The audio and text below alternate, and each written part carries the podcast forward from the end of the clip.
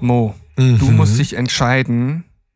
Und zwar eine in Tüdelchen deiner Lieblingsverschwörungen ist tatsächlich wahr. Welche nimmst du? Hm. Schwer, oder? Das ist gar nicht so einfach. Doch, doch. Also dann nehme ich die, dass, dass die Erde eine, eine Scheibe ist. Ah, super Wahl, hätte ich auch genommen. Ich weiß auch nicht, wie sie, ich weiß gar nicht genau wieso. Ich- ich aber das ist so eine absurde Theorie. Doch, ich würde mich einfach wahnsinnig darüber freuen, wenn diese ganzen dummen Heinis, die das wirklich glauben, Ja. Recht bekommen und wir ein- einfach alle in großen Gruppen zusammenstehen und richtig dumm aus der Wäsche gucken. Weil es würde für mich jetzt de facto nichts Ja. ändern. Also ich, ne, ich fliege nicht ins All, ich brauche die Erde nicht zwingend rund, weil wenn sie bisher funktioniert als Scheibe, dann stört mich das nicht, wenn ich jetzt weiß, da ist irgendwo ein Ende, wo ich nicht hinfahre. Also insofern Mhm. bin ich fein damit.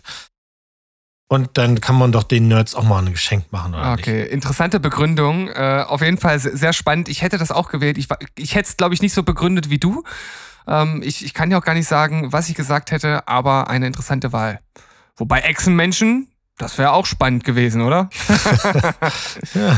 Naja, bis zum nächsten Mal.